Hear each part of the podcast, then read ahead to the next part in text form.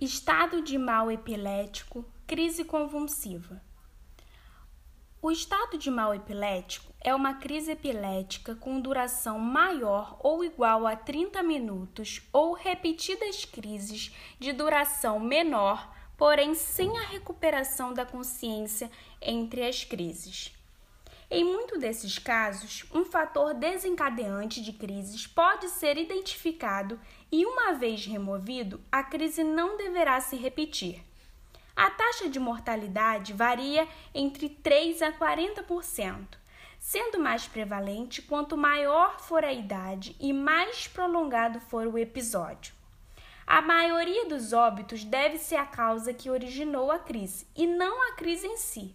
Portanto, a causa deve ser reconhecida e adequadamente conduzida. A etiologia. A crise tônico-clônica é o estado de mal epilético mais grave e ameaçador à vida. Acontece pela atividade elétrica paroxística cortical, que pode ser decorrente dos seguintes quadros, tais como exacerbação de epilepsia pré-existente, interrupção do uso ou inadequado uso dos antiepiléticos ou maior manifestação inicial da epilepsia.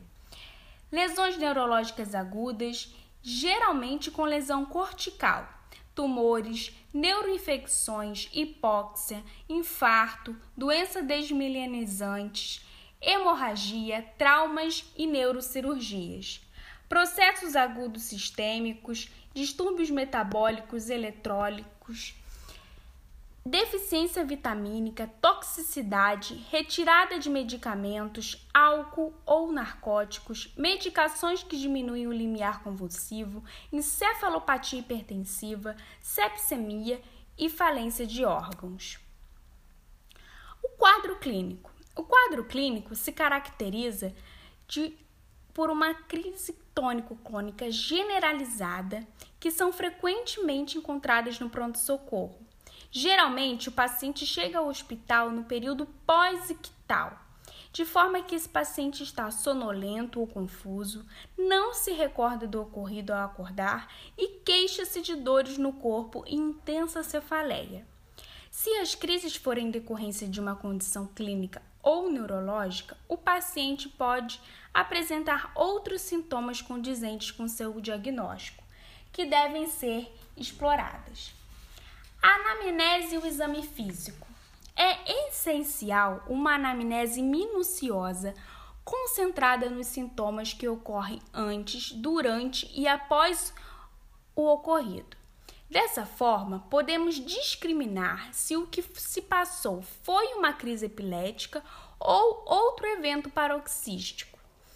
Como o paciente pode não ter a ciência das fases ictal e pós-ictal imediata, as testemunhas são fundamentais para a construção da história clínica e devem, sempre quando possível, ser indagadas. A anamnese deve concentrar-se basicamente nos fatores de riscos e eventos predisponentes. Quais eventos são, então, predisponentes? A história de crises febris, se houve aura, história de crises epiléticas breves anteriores não reconhecidas, história familiar de crises epiléticas, traumatismo craniano anterior, acidente vascular encefálico, tumor ou infecção do sistema nervoso central, privação de sono, doenças sistêmicas, fármacos que reduzem o limiar de crises epiléticas e, em crianças, nos marcos do desenvolvimento, né, na história psicomotora, devemos indagar tudo aquilo que a criança fez para a gente conseguir averiguar alguns dos marcos de desenvolvimento com a possível atraso. No exame físico, o exame físico você vai iniciar com o exame físico geral do paciente, vendo os aspectos de cor, de hidratação, de estado de lucidez, né? E depois a gente começa a pesquisar os sinais de infecção grave. Depois passamos para o exame da pele, que pode evidenciar doenças como esclerose tuberosa, neurofibromatose, doença renal ou hepática crônica.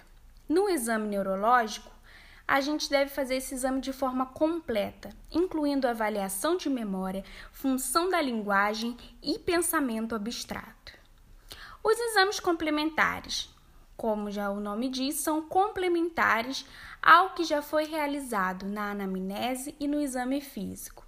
E geralmente são solicitados a glicemia capilar, que deve ser realizada imediatamente, o hemograma, plaqueta, gasometria, exames de coagulação, glicemia, função renal, função hepática, eletrólitos como sódio, potássio, cálcio e magnésio também podem ser solicitados.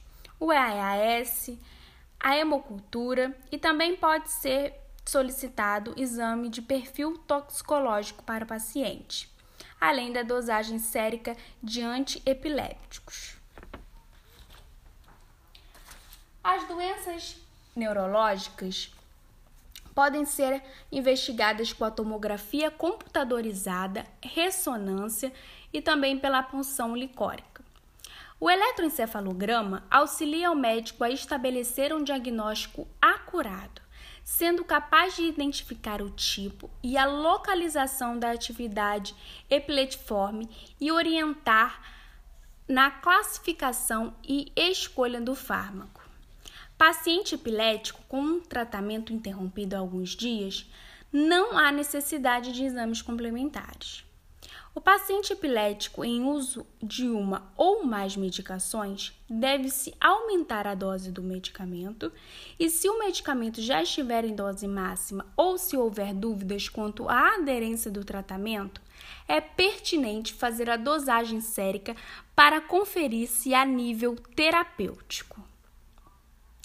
Quanto ao diagnóstico diferencial, a síncope é o diagnóstico diferencial, o qual precisamos ficar atentos. E como nós diferenciamos? A síncope geralmente possui situação predisponente e início gradual. O paciente apresenta movimentos clônicos não coordenados, de baixa amplitude, respiração superficial e lenta, náuseas, palidez e vômitos e não apresenta incontinência e mordedura da língua, e o episódio é de pouca duração. Além disso, a gente tem como diagnóstico diferencial distúrbios metabólicos, drogas psicoativas, a enxaqueca, o ataque isquêmico transitório, transtornos psicológicos, distúrbio do movimento e em crianças Considerar enxaqueca com dor abdominal recorrente e vômitos cíclicos, apneia, terrores noturnos e sonambulismo.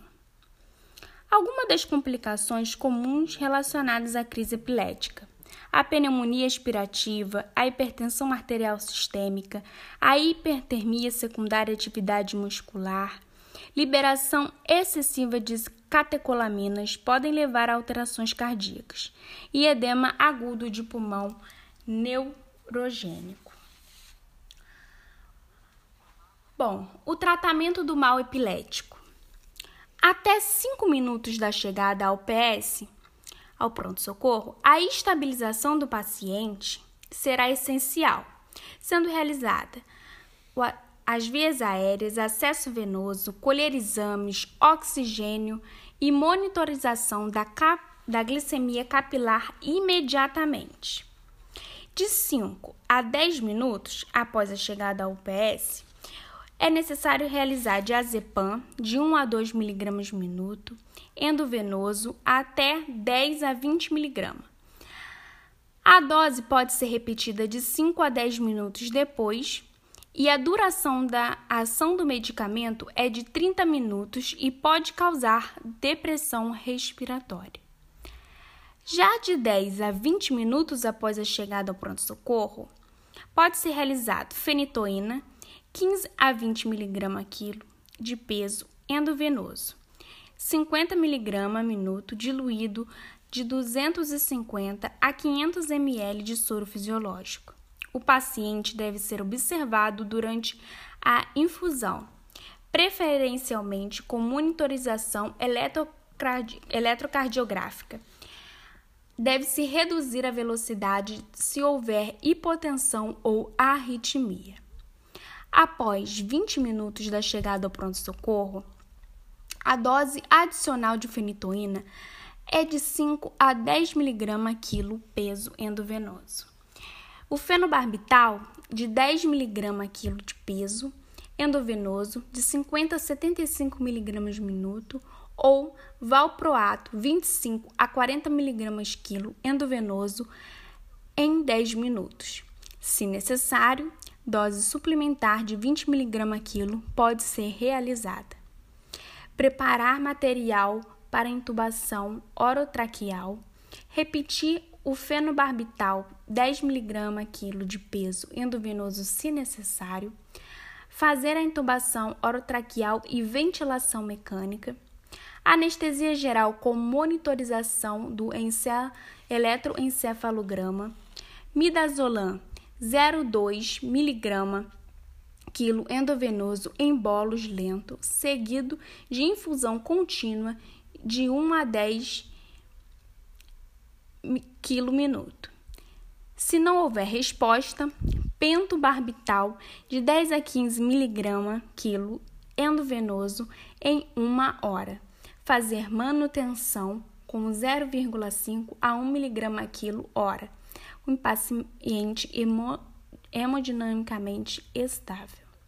Se não houver resposta, Pode-se abrir mão do Propofol de 1 a 2 mg quilo endovenoso lento, seguido de infusão de 1 a 15 mg quilo hora. Continuar a monitorização com um eletroencefalograma e monitorar os níveis séricos do medicamento.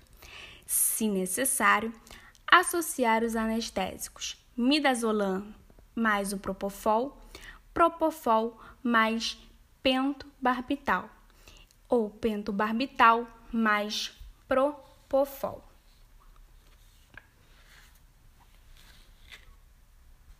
Para contextualizar nossa prática médica, iremos relatar um caso clínico sobre o estado de mal epilético. Paciente do sexo feminino, um ano e três meses, pesando 10 quilos, chega ao pronto atendimento com queixa de convulsão há duas horas. No dia 30 de agosto, foi admitida com febre, sendo receitada paracetamol. No dia 31 de agosto, iniciaram vômitos durante a madrugada. Foi levada ao Hospital Santa Luzia, admitida com febre de 38,5 graus Celsius. Foi examinada e prescrito dipirona, dimenidrinato e pedialite 45. No dia 1 de setembro, houveram dois picos febris durante o dia. No dia 2 de setembro, às 4 da manhã, reiniciaram os vômitos associados à irritabilidade. Parecia que ela estava vendo coisas. Novamente foi levada ao Santa Luzia, examinado e prescrita pedialite 45. Às 9 horas e 30 minutos foi levada ao pediatra que acompanha foi examinada e prescrito Pedialite 90. Meio-dia, já em casa, iniciou o quadro de convulsão tônica. Admitida às 13 horas e 49 minutos, apresentando convulsão tônica em postura de descerebração e pupilas midiátricas. Para lembrarmos, uma convulsão tônica manifesta por contração muscular. A conduta para o caso foi feito um acesso venoso periférico colhido exames, gasometria e hemocultura. Sua glicemia capilar estava 150 mg por decilitro. Foi feito ceftrexona 100 mg quilo dia, aciclovir 10 mg quilo dose, duas doses de diazepam, uma dose de fenitoína 15 mg por quilo, além de atropina, midazolam 3 doses e rocurônio. Foi realizada intubação orotraqueal, midazolam, fentanil contínuos e manitol. Nos exames, as alterações foram nas hemácias 3,98, hemoglobina 10,9, VCM 80,7, HCM 27,4 O paciente apresentava desvio para a esquerda, além de VHS 23, DHL 660, glicemia 123 e TGO 50. Na sua gasometria apresentava pH 7,32, PCO2 34,9, concentração de HCO3 de 18,8 e osmolaridade sanguínea de 302, concluindo uma acidose metabólica, hiperclorêmica e anion gap normal. Às 6 horas foi transferida à UTI do hospital. Às 13 horas e 33 minutos do dia 7 de setembro, após seis dias internadas, ocorreu o óbito devido ao estado de mal epilético.